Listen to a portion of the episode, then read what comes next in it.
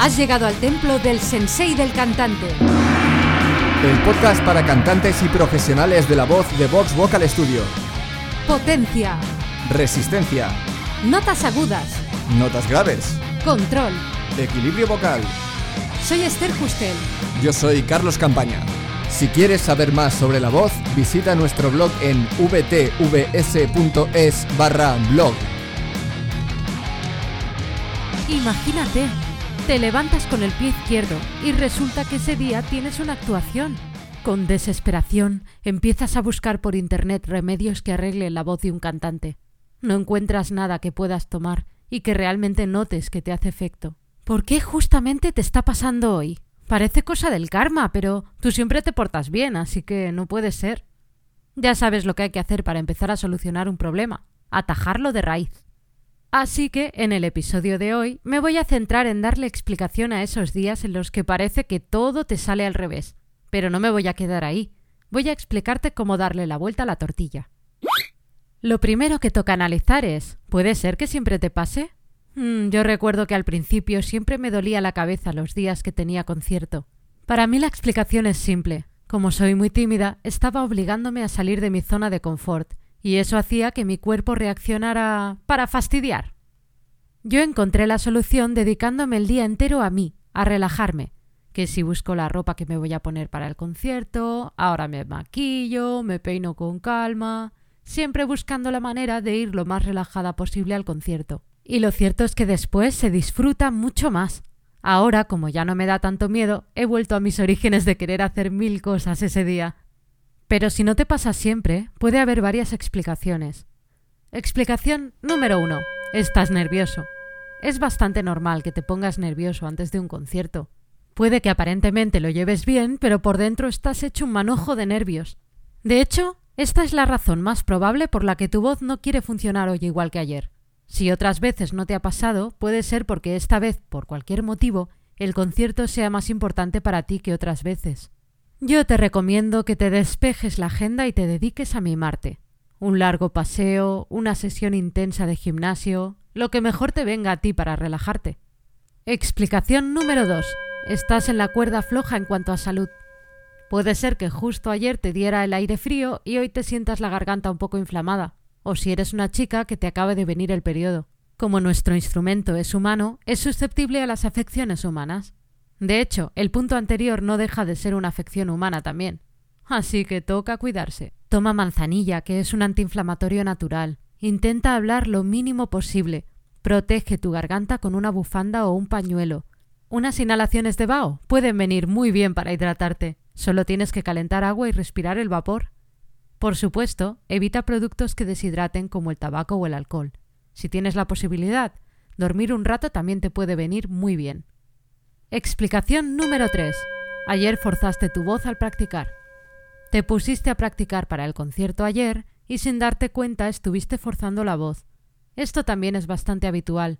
Es muy importante hacer un entrenamiento exhaustivo los días anteriores a un concierto, pero siempre teniendo mucho cuidado de no forzar tu voz. Siempre calentando la voz antes de entrenarla fuerte. Ahora el daño ya está hecho, pero ahora ya sabes qué hacer para otra vez. De un día para otro no se suele producir una lesión vocal grave. Lo que sí tendrás es un poco de inflamación.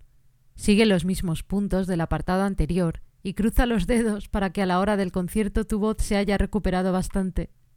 En todos los casos tienes que calentar tu voz antes de la actuación. Utiliza ejercicios que te lleven poco a poco hasta el punto que vas a necesitar en tu actuación. Y si quieres saber más sobre el calentamiento de la voz, escucha el episodio número 8 de El Sensei del Cantante. ¿Y si tu voz empieza a fastidiar al cabo de un rato? Ay, cuando ya pensabas que te ibas a librar, que te habías despertado con la voz en plena forma y que todo iba a ir sobre ruedas, ¡pam! Llega la hora del concierto, y en mitad de una canción te das cuenta de que estás forzando tu voz. En momentos así, uno empieza a ponerse nervioso, y la cosa no hace más que empeorar, hasta que terminas perdiendo la voz, o en mitad de la actuación, o al acabar. ¿Cómo podrías enderezar la situación? Lo primero de todo, ole tú. Te has dado cuenta de que estás forzando, que no es nada fácil. Solo con eso ya tienes mucho ganado. Te toca, rápidamente, analizar los motivos por los que estás forzando. El más común es que no te escuches bien. Estás forzando la voz porque no te llega bien el sonido y la respuesta natural de tu cuerpo es gritar más.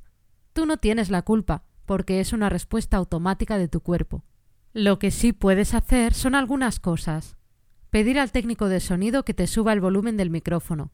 Pedir a los miembros de la banda que bajen el volumen de sus instrumentos. Moverte por el escenario hasta encontrar el lugar ideal, en el que te escuchas perfectamente. Cantar más bajito, aunque no te escuches. Este último punto es muy difícil porque es ir en contra de la respuesta automática de tu cuerpo, pero se puede conseguir. El otro motivo es que has perdido el foco.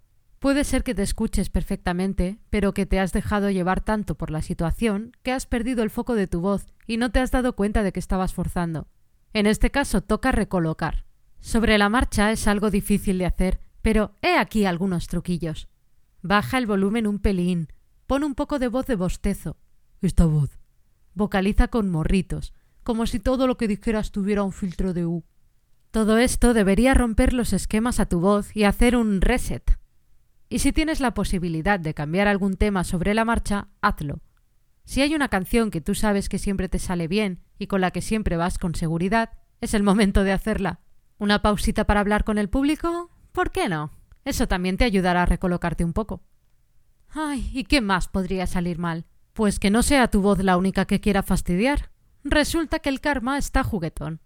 Llegas a las pruebas de sonido y te encuentras con un equipo de sonido bastante limitado, o hay una acústica horrible y el sonido rebota por todas partes.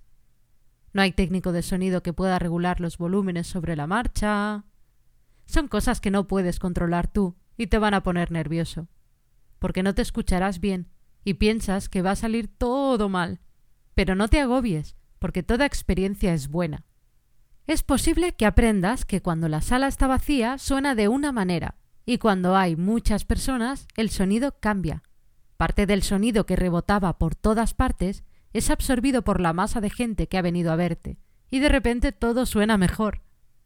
Los altavoces están enfocados hacia el público para que puedan escucharte y por ese motivo si no tienes uno enfocado hacia ti no te vas a escuchar como ellos te oyen. Si eso te agobia y tienes un cable lo suficientemente largo, Baja del escenario y mézclate con el público. No te imaginas lo bien que va a hacer eso cuando eres tímido, porque te obligas a relacionarte con las personas que han ido a verte, y además te escuchas exactamente como ellos te oyen. Eso debería tranquilizarte para seguir con el concierto más cómodo. Recuerda que lo más importante es disfrutar de la música y del momento a tope. Así que no dejes que te fastidien el momento cosas que no están bajo tu control. Y hasta aquí el episodio de hoy. Gracias por escucharnos. Si te ha gustado y quieres más, hazte fan del sensei. Únete a nuestra comunidad de cantantes para aprenderlo todo sobre la voz. Visita vtvs.es barra sensei-fan